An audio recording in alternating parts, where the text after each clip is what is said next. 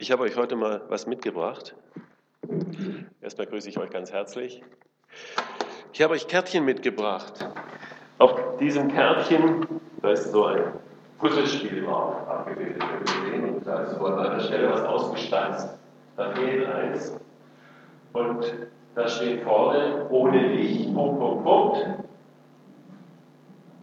wäre die Welt ein ganzes Stück da. Und ich sage, ohne dich wäre diese Gemeinde ein ganzes Stück arm. Ich würde auch sagen, in diesem Gottesdienst kann man das auch sagen, ohne dich wäre dieser Gottesdienst ein ganzes Stück arm. Total über diese, oder ihr geht auch besser durch, 10 oder 20, wenn es nicht reicht, macht dann mit Familien Zusammenführung für eine Gemeinde. Weil dieses Bild des Puzzles soll so ein bisschen auch äh, thematisch diese Predigt begleiten. Also wenn ihr ein Puzzle mal zusammengebaut habt, mit großer Mühe, und am Ende fehlt ein Stück, dann ist das ganze Bild irgendwie unvollständig. Und ihr werdet alles in Bewegung setzen, dieses eine Teil zu finden. Und wenn das ganze Wohnzimmer ausräumen müsst oder unter den Teppich kriechen müsst, weil das Bild erst dann vollständig wird mit diesem einen Puzzleteil. Und bevor ich uns jetzt einen kurzen Predigtext vorlese, möchte ich vor der Predigt noch kurz still werden mit uns. Jesus Christus, wir dürfen es spüren und fühlen, auch jetzt in diesem Augenblick, dass du gegenwärtig bist durch deinen Heiligen Geist.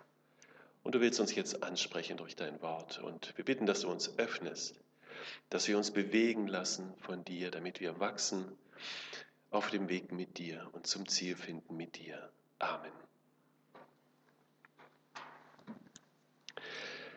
Ich lese uns einen Predigtext. Es werden heute noch mehrere Texte kommen, aber zum Einstieg einmal ein Predigtext. Nein, den habe ich nicht, den lese ich nicht aus Luther vor. Ich lese den aus äh, Hoffnung für alle vor. Das ist so in dem Fall ein bisschen frischer übersetzt, finde ich. In Hebräer 10, da steht in Vers 23 bis 25, Haltet an der Hoffnung fest zu der wir uns bekennen, und lasst euch durch nichts davon abbringen. Ihr könnt euch felsenfest auf sie verlassen, weil Gott sein Wort hält. Lasst uns aufeinander achten. Wir wollen uns zu gegenseitiger Liebe ermutigen und einander anspornen, Gutes zu tun.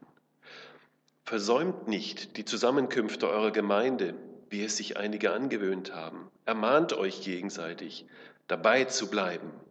Ihr seht ja, dass der Tag nahe ist, an dem der Herr kommt. Ganz schön steiler Text.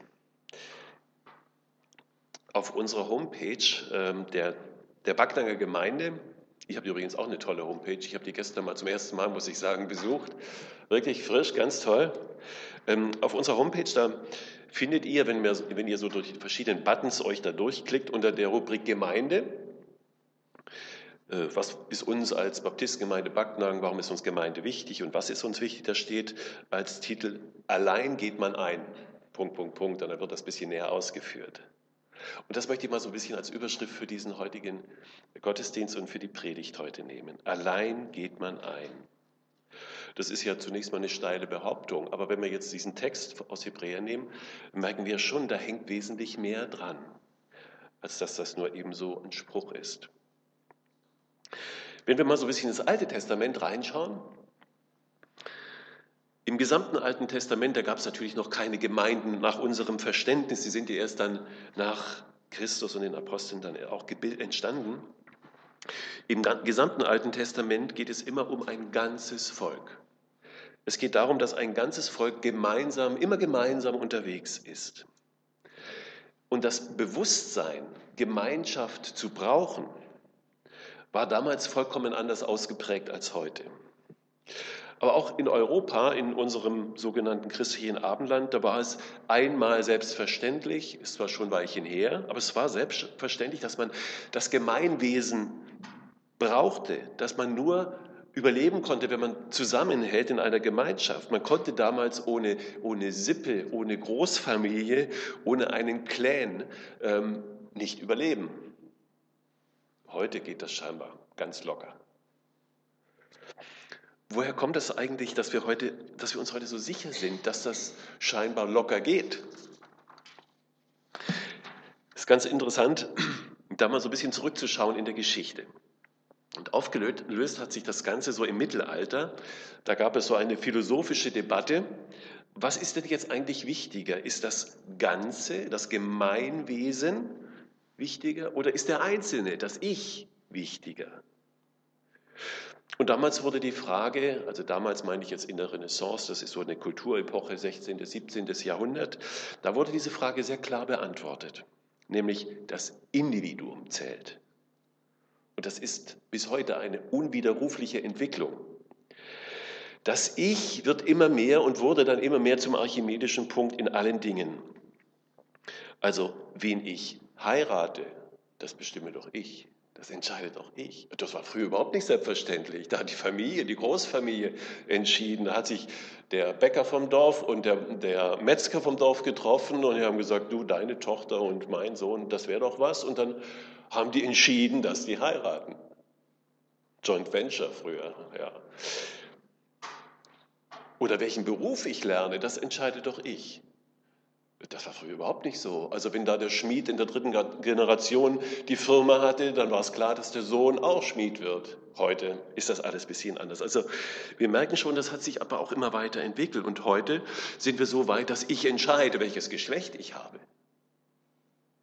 Wer sich ein bisschen mit der Gender-Ideologie so beschäftigt, äh, da läuft das genau auf diese Richtung hinaus. Das entscheiden nicht die Eltern, auch nicht die Geschlechtsmerkmale. Ich entscheide, welches Geschlecht ich bin. Also es hat schon bizarre Dimensionen auch angenommen, dieser Individualismus, der uns allen so tief in den Knochen steckt. Es ist eine ganz mächtige Zeitströmung und keiner kann sagen, dass er nicht aus diesem Verständnis heraus lebt. Jeder von uns denkt zuallererst grundsätzlich individualistisch auf sich bezogen. Und deshalb, jetzt komme ich, mache ich den Schwenk so ein bisschen zur Gemeinde, und deshalb kommen wir gar nicht auf die Idee, dass zum Beispiel Gemeinde von der Bibel her eine vorgegebene Größe ist. Eine Wirklichkeit ist, die vor mir bestanden hat, der ich verpflichtet bin und nicht umgekehrt. Und da knackt es so in unseren Gehirnwendungen, denn Gemeinde, so denken wir doch selbstverständlich, ist doch in erster Linie mir verpflichtet, doch nicht umgekehrt. Die Gemeinde soll mir es doch recht machen. Und wenn sie das nicht schafft, dann verhalte ich mich ganz selbstverständlich wie ein Kunde, der woanders einkaufen geht, wenn ihm die Kassiererin da dreimal unfreundlich begegnet ist oder wenn das Sortiment nicht mehr stimmt. Ist doch selbstverständlich, dann schaue ich mir doch andere Angebote an so in einer typischen Konsumentenmentalität. Und die steckt einfach ganz tief in uns drin. Weil Gemeinde eben nicht als eine vorgegebene Größe angesehen wird, sondern als etwas, das ich benutze, dessen ich mich letztendlich bediene. Es kreist alles um die Frage, werde ich bedient, werde ich geliebt, wird mir gegeben und so weiter. Und im Ernstfall ist jeder davon überzeugt, dass er es auch locker alleine schafft. Das ist so ein bisschen die Problemanzeige. Auch in dem umgekehrten Sinn muss man auch sagen, dass ich meine, ich bin jetzt wichtig und ich mache jetzt Programm und ich muss den Laden jetzt hier zusammenhalten, sonst bricht alles zusammen. Auch das ist dieses Verständnis. Jetzt muss man vom Verständnis der Schrift her sagen, dass uns da ein ganz anderes Bild von Gemeinde dagegen gesetzt wird. Von der Schrift her werden nur Bilder für die Gemeinde verwendet, die vorgegebene Größen darstellen. Es sind immer Bilder, die eine Ganzheit darstellen. Ein Puzzle ist nicht vorgekommen, das gab es früher noch nicht, aber es, gab andere, es gibt andere Bilder. Wir wollen uns das einmal ein bisschen näher anschauen. Ein Bild für Gemeinde in der Bibel ist Tempel. Ich lese uns mal aus Epheser 2 ein paar Verse. Epheser 2, Abvers 19. So seid ihr nun nicht mehr Gäste und Fremdlinge, sondern Mitbürger der Heiligen und Gottes Hausgenossen. Erbaut auf den Grund der Apostel und Propheten, da Jesus Christus der Eckstein ist, auf welchem der ganze Bau ineinander gefügt, wächst zu einem heiligen Tempel in dem Herrn. Also da wird Bau, das Bild vom Bau des Tempels genommen, ein Bau, bei dem Jesus der Eckstein ist und alle Steine sind zusammengefügt zu einem einzigen heiligen Ganzen. Und der Tempel ist ja eine große, ganze Einheit. Die einzelnen Steine haben alle ihren, ihren Platz, jeder einzelne ist wichtig, aber eingefügt in ein größeres Ganzes. Und dann ist da ein zweites Bild, das im Neuen Testament für Gemeinde gebraucht wird, nämlich das Bild von einer Braut. In der Offenbarung wird uns an mehreren Stellen ein Hochzeitsfest beschrieben, wo dieses Einswerden, also diese, diese liebende Vereinigung des Herrn mit seiner Gemeinde beschrieben wird. Die Hochzeit des Lammes mit der Braut wird da beschrieben. Und wir lesen da in Offenbarung 19.7, das habe ich mir aufgeschrieben. Lasst uns freuen und fröhlich sein und ihm die Ehre geben, denn die Hochzeit des Lammes ist gekommen und seine Braut hat sich bereitet. Braut hat sich bereitet. Also an einer anderen Stelle, und ich sah die heilige Stadt, das neue Jerusalem, von Gott aus dem Himmel herabkommen, bereitet wie eine geschmückte Braut für ihren Mann. Das ist auch ein Bild für Gemeinde. Jesus Christus mit seiner Gemeinde vereinigt, Braut. Und eine Braut besteht ja nun äh, aus mehreren Gliedern, also eine Ganzheit. Eine Braut ist immer eine Ganzheit. Eins ist ja nebenbei noch ganz interessant, wenn man diese Texte liest, wenn hier von einer Hochzeit die Rede ist, Ehe, Ehe ist immer ein Abbild, das ist ja oft auch ein Abbild für Wesen und Charakter Gottes. Ehe ist nicht nur einfach das, was wir unter Ehe verstehen, Letztendlich ist Ehe etwas, wo ich auch immer eine Wahrheit über Gott verkündige, über seinen Bund mit seiner Gemeinde, über seine Treue, über seine Liebe. Also eben, Ehe ist auch so etwas wie eine theologische Wahrheit, können wir sagen. Und vielleicht ist die Ehe gerade deshalb heute so unter Beschuss, weil ich immer auch etwas über Gott damit ausdrücken kann. Und das Dritte,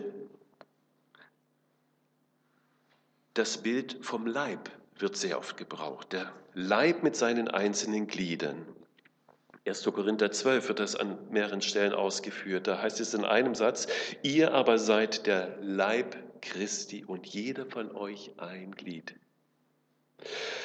Also das sind so die Bilder, äh, die die Bibel für Gemeinde gebraucht. Tempel, Braut, Leib. Und nochmal, wir müssen das festhalten, wenn jemand Christ wird, wenn sich ein Mensch bekehrt und wenn er sich taufen lässt, dann wird er an diesen Leib Christi angegliedert. Das ist pauschal im Christwerden enthalten. Ich werde in ein größeres eingefügt. Ich bin Glied an diesem Leib. Und das kann ich mir jetzt gar nicht aussuchen. Das ist gesetzt. Das ist vorgegeben. Und ich kann als Glied an diesem Leib ja auch kein Eigenleben führen. Und deshalb ist dieses Bild vom Leib so eine wunderbare Illustration. Also wenn ich jetzt hier zu diesem Daumen sage, umblättern, da kann er nicht sagen, du, ich habe jetzt aber was ganz anderes vor. Also ich habe eigentlich gar keine Lust. Kann der, kann der nicht sagen. Nein, in diesem Leib kann nicht das Teil über das Ganze verfügen, sondern eher umgedreht. Und wenn ein Teil sagen würde, ich klinge mich jetzt aus, also der Daumen setzt sich jetzt dahin, dann merken wir ganz schnell, wie dieses einzelne Teil dann irgendwie kraftlos wird und auch und ausblutet, wenn man das so bildlich mal darstellen darf. Denn in diesem Leib, da sind ja sehr viele lebenswichtige, ähm, vitale Funktionen enthalten.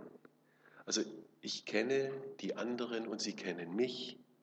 Wir reden miteinander auch über Krisen, über Schwierigkeiten, über Scheitern, über Versagen. Wir öffnen uns, wir gehen vertrauensvoll miteinander um wir treten füreinander ein. Wir geben Rat und wir empfangen Rat. Wir lieben einander und ich weiß, ich werde geliebt. Ich diene und dem, dem anderen und mir wird auch gedient. Also das ist dieses Wechselspiel in einem guten Organismus. Also was für eine solche Gemeinschaft wichtig ist, das ist eine, eine Kultur der Verbindlichkeit. Und zwar eine Verbindlichkeit überhaupt nicht aus Verpflichtung heraus, nicht aus einem Gesetz heraus, sondern Verbindlichkeit aus Verbundenheit, Verbundenheit in Christus, mit Christus. Dass wir wissen, wir sind füreinander verantwortlich. Und wir wissen, dass der ganze Leib seine Vitalität verliert, wenn ein einzelnes Glied dabei ist, sich abzukoppeln.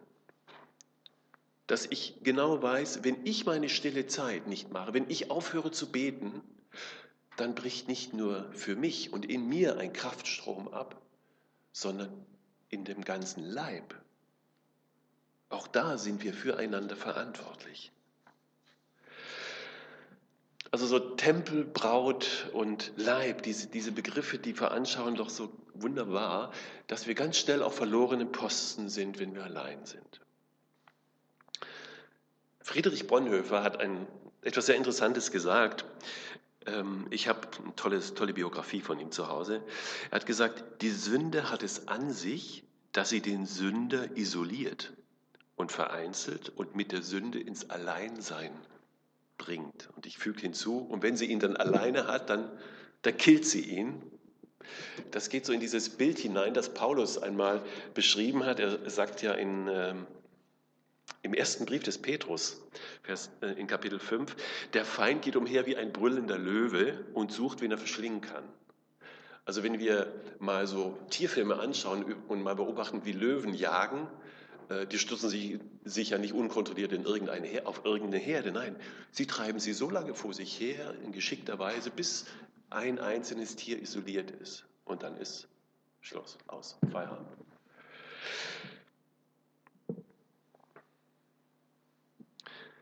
Also diese Betonung des Ichs hat diese Schattenseite, weil sie den Einzelnen vereinzelt und mit sich selbst alleine lässt. Und da liegt die Gefahr. Ich brauche ja den Bruder, ich brauche ja die Schwester, dass sie mir auch mal sagen, du pass auf, auf bis da auf dem Weg, der ist gefährlich, weil ich mir ja selber viel zu oft in die eigene Tasche lüge.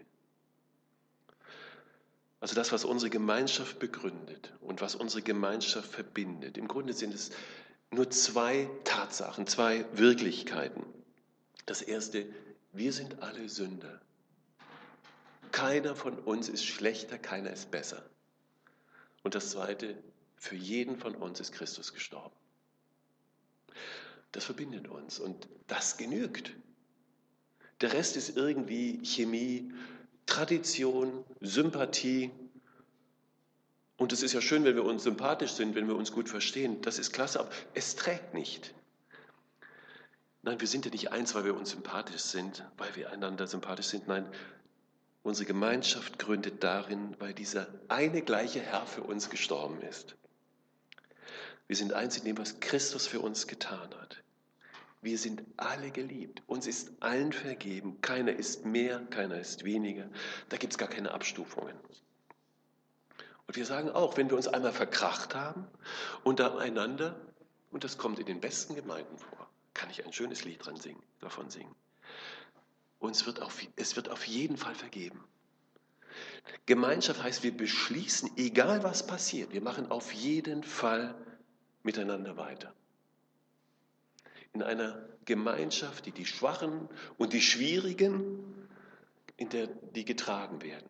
Die Schwachen werden getragen, die Schwierigen werden ertragen. Es gibt nichts, was uns auseinanderbringt. Wir machen auf jeden Fall weiter und zwar fröhlich. Weil wir ein Leib sind. Aber dieses Einssein, dieses Einswerden, dieses Einleibsein, dieser Organismus Gemeinde hat ja jetzt noch eine andere Bedeutung, noch eine tiefere Bedeutung. Die möchte ich jetzt auch mal betrachten. Wenige Stunden bevor Jesus am Kreuz stirbt, betet er zu seinem Vater. Und dieses Gebet, das bewegt mich deshalb so sehr, weil Jesus nur noch wenige Stunden zu leben hat. Er weiß, dass das sind jetzt wirklich die letzten Stunden seines irdischen Daseins.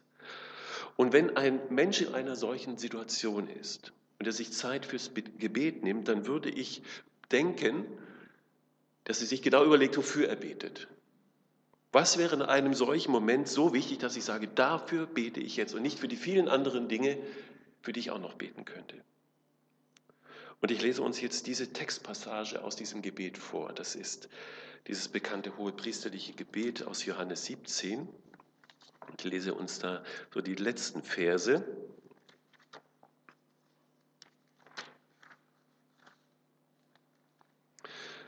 Dies, dieses Gebet ist ja so in drei Blocks, kann man sagen, eingeteilt. Im ersten Teil, da bittet Jesus für sich und, und um die Vollendung seiner Verherrlichung. Und im zweiten Teil bittet er für seine Jünger, die ihm jetzt nachgefolgt sind, die späteren Apostel, für die bittet er.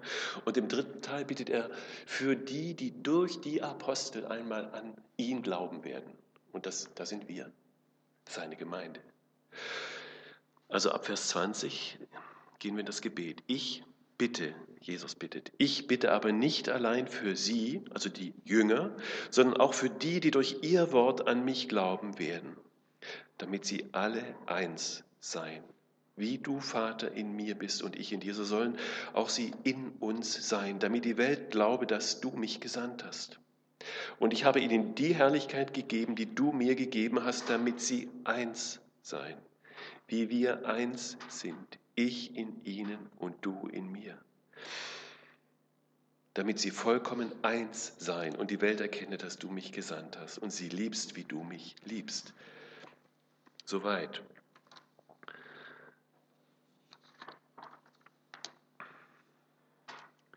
Also Jesus ringt in diesen letzten Stunden um die Einheit derer, die ihm nachfolgen, seine Gemeinde um die Einheit seiner Gemeinde. Er betet, dass wir so stark zusammenrücken, dass es eine Einheit ist, wie er, wie er sie selbst mit seinem Vater hat.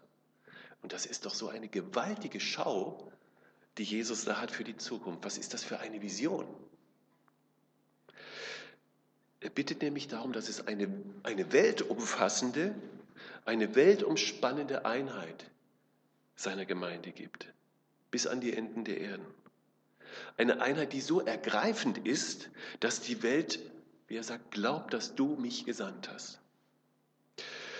Irgendwie ist das ein atemberaubendes Bild, das Jesus hier vor Augen hat, wenn er sagt, ich bete, dass diese Einheit so eine Schönheit hat, Herrlichkeit, sagt er, die so gewaltig ist, dass den Menschen weltweit klar wird, ob sie jetzt in Alaska oder in Neuseeland sind oder in Europa oder in Hohenacker oder in Backnang dass sie begreifen, hinter diesen Menschen, hinter dieser Gemeinde steckt dieser Mann aus Nazareth, dieser Jesus, der damals am Kreuz gestorben und dann auferstanden ist. Und an dieser Stelle müssen wir schon mal die Frage stellen, ist dieses Gebet Jesu eigentlich erhört worden? Was ist mit diesem Gebet? Ist die, die Gemeinde Jesu in diesem Status der Schönheit und Herrlichkeit? ist das so gewaltig, dass die Menschen staunen und sagen, ja, und sie erkennen Jesus dabei. Irgendwie müssen wir doch zugeben, so ganz ist es noch nicht, oder? Soweit. Das, was wir so sehen, das kann es doch noch nicht sein. Und wenn wir so in die Kirchengeschichte der letzten 2000 Jahre so reinschauen, wie hat diese Urgemeinde gewaltig angefangen? Welche Einheit hatten sie? Welche Liebe hatten sie? Welche Gemeinschaft? Menschen sahen diesen kleinen Haufen und sagten, da will ich dabei sein. Seht, wie sie einander lieb haben. Und dann ist diese Gemeinde sehr schnell gewachsen und wurde dann nach einigen Jahrhunderten die große katholische Kirche, damit man jetzt gar nicht die Konfession, sondern diese eine universelle Kirche. Und dann kam das Zeitalter der Reformation, die Lutheraner kamen, die Reformierten, die Anglikaner, die Puritaner, die Methodisten, die Baptisten und dann die Pfingstler. Und dann entstanden ganz viele Freikirchen und mit immer mehr Absplitterungen. Und es fand dann auch so eine Aufbröselung statt. Und ich denke dann an dieses Gebet und frage mich, wie nehmen eigentlich Menschen, die mit Glauben, mit Kirche, mit Gemeinde gar nichts am Hut haben, wie nehmen die das wahr, was sie sehen? Wo sie vielleicht sagen, wenn ich auf diese Zersplitterungen schaue, wenn ich so auf diese Dogmen und auch die Rechthabereien unter den Kirchen und Gemeinden schaue, wie es ja noch nicht mal schafft, Abendmahl gemeinsam zu feiern, was soll denn daran anziehend sein? Aber ihr Lieben, wir dürfen gewiss sein, dass dieses Gebet Jesu zur Vollendung kommen wird auch wenn es heute noch unsere Vorstellungskraft übersteigt. So sollen sie zur völligen Einheit gelangen, betet Jesus. Ja, sie werden zur völligen Einheit gelangen, damit die Welt erkennt, dass du mich gesandt hast. Wir dürfen aber auch sicher sein, es sind nicht die verschiedenen Konfessionen, die, die, diese Einheit schaffen. Es sind auch nicht die ökumenischen Bewegungen, die das schaffen. Der Einzige, der diese Einheit und Schönheit seiner Gemeinde vollbringen kann, ist der Heilige Geist. Und wir wollen diesen Blick haben. Paulus hat einmal im Epheserbrief geschrieben, im Kapitel 1, Vers 17, da heißt es, er erleuchtet die Augen eures Herzens damit ihr erkennt, was für eine Hoffnung Gott euch gegeben hat. Diese inneren Augen, die Augen eures Herzens, ja, diese Augen müssen wir schärfen. Und das bedeutet, dass wir gerade auch im Blick auf unsere Gemeinde, wo wir manchmal denken, da ist so vieles im Argen, da gibt es so viel Unvollkommenheit, da gibt es so viele Defizite, dass wir im Gebet immer wieder zu dieser Hoffnung durchdringen, zu, zu, diesem Bild der Vollkommenheit, der Einheit und der Schönheit der Gemeinde. Und dieses Bild soll uns stärker prägen als all das, was uns manchmal so frustrieren mag und vielleicht auch hoffnungslos machen mag. Also rein statistisch ist die Gemeinde Backnang, äh, wenn man das mal so nachrechnet, in wenigen Jahrzehnten, kann man sagen, in wenigen Generationen nicht mehr da, rein statistisch, bei unserer Altersstruktur, die wir haben. Ja, sollen wir deshalb aufhören, Gemeinde zu machen? Sollen wir aufhören mit dem Miteinander? Und dann erleben wir immer wieder auch so ganz tolle Dinge, die uns Hoffnung machen, wo wir merken, Gott greift ein und er bestärkt uns darin weiterzumachen. Ich habe die Hoffnung, dass das, was wir auch so in dieser Zusammenarbeit mit den christlichen Kirchen in Bagdad, mit der ACK, gibt es eine ganz tolle Zusammenarbeit, dass das so ein kleiner Schritt ist in diese Vision hinein, die Jesus hier in diesem Gebet seinem Vater vorbringt. Eins werden in Christus, damit die Menschen durch uns Christus erkennen. Wir sind ja immer so sehr fixiert auf die Unterschiede. Wir sind ja Weltmeister im Abgrenzen. Aber ich glaube, wir unterschätzen diese Einheit, die Jesus im Blick hat, auf seine, im Blick auf seine Gemeinde hat. Diese Einheit der Christen können wir selbst nicht herstellen. Das müssen wir wissen. Und wir müssen sie auch gar nicht herstellen. Das würde uns komplett überfordern. Denn die Einheit der Christen ist eine geistliche Wirklichkeit. Sie ist ein Wunder, das nur Gott allein bewirken kann. Und er wird es bewirken. Und eines ist auch klar. Diese Einheit ist keine Einheit in der Lehre. Die kriegen wir schon gar nicht hin. Aber scheinbar ist das auch gar nicht heilsnotwendig. Eine Einheit in der Lehre haben wir in 2000 Jahren nicht hingekriegt und wir werden es auch zukünftig nicht schaffen. Wir leben es ja gerade so, wie die Flüchtlinge so in Strömen, in großen Scharen zu uns strömen, was sie für Kulturen mitbringen, auch verschiedenste Religionen. Da gibt es bulgarisch-orthodox, es gibt griechisch-orthodox, es gibt koptisch-orthodox, es gibt assyrisch-orthodox, natürlich katholisch, evangelisch, protestantisch und so weiter. Wie gesagt, es werden immer mehr.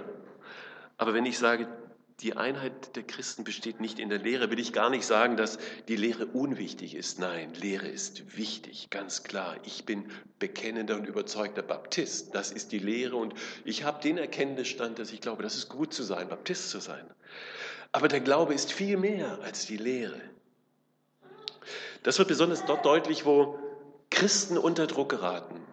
Schauen wir einmal in den Irak oder in die, nach Syrien hinein, wo ja so ganz viele Christen auch fliehen mussten, weil sie wirklich an Leib und Leben gefährdet waren. Aber viele sind auch geblieben. Und da berichten uns Christen aus einer Stadt, ich habe das neulich gelesen, ähm, wo eine kleine Gruppe Christen in einem, in einer, einem größeren Dorf noch, noch da war. Die Kirchen waren schon längst zerstört. Die Christen dieses, dieser Stadt hatten sich zusammengetan in einer Gruppe und sie haben gesagt, wir wollen bleiben. Und dann wurde einer von ihnen ähm, am helllichten Tag enthauptet. Und dann haben sie sich wieder getroffen und haben gesagt, was sollen wir jetzt machen? Eigentlich müssen wir gehen. Und dann haben sie gesagt, wir denken eine Woche darüber nach. Wir wollen eine Woche fasten und dann uns wieder treffen und sagen, was, was wir tun. Und dann haben sie sich nach einer Woche wieder getroffen und haben alle einmütig gesagt, wir bleiben. Und sie wussten, das kann das Leben kosten. Und was haben sie gemacht? Sie haben Gelder zusammengelegt. Wozu Gelder zusammengelegt? Sie haben sich ihre Grabsteine, ihre Grabstätten äh, angeschafft, dass wenn einer getötet würde, der, er ihn auch beerdigt, der andere ihn beerdigen könnte. Und wisst ihr, was das für Christen waren? Das waren Christen einer syrisch-orthodoxen Kirche, wo wir sagen würden, syrisch-orthodox, also in Traditionen verkrustet, verhaftet und in der Lehre gehen wir eigentlich nicht mit. Da brechen ganz andere Dinge auf, die wir vielleicht heute noch gar nicht sehen. Die Einheit der Christen ist eine Einheit der Herzen im Heiligen Geist. Damit ist gemeint, wir vertrauen alle auf Gott, den Gott der Bibel, den Vater unseres Herrn Jesus Christus, den dreinigen Gott. Für Gott reicht das vollkommen aus, um dieses Wunder zu schaffen. Sie sollen zur völligen Einheit gelangen, damit die Welt erkennt, dass du mich gesandt hast. Eigentlich können wir jetzt schon aufstehen und tanzen und, da, und jubilieren darüber. Noch drei Sätze zum Schluss. Im Johannesevangelium wird uns im ersten Kapitel so in wenigen Versen erzählt, wie zwei Menschen, die bisher mit Johannes dem Täufer unterwegs waren, Jesus begegnen und irgendwie frappiert sind bei dieser Begegnung und sie werden neugierig und sie gehen ihm nach. Sie heften sich einfach an seine Fersen und dann heißt es, Jesus aber wandte sich um und sah sie nachfolgen und sprach zu ihnen, was sucht ihr? Sie aber sprachen zu ihm, Meister, wo ist deine Herberge? Er sprach zu ihnen, kommt und seht. Und dann heißt es weiter, und sie kamen und sie sahen's und sie blieben. Das ist doch das, was wir uns wünschen als Gemeinde hier in unserer Stadt, dass Menschen neugierig werden, dass sie fragend werden. Und wenn wir sie dann einladen zu uns, dass sie genau das erleben. Mensch, seht, wie sie einander lieb haben. Sie kamen, sie sahen und sie blieben. Das ist unser Gebet. Und das soll unser Gebet auch weiter sein. Und dann dürfen wir mit Wundern rechnen. Amen.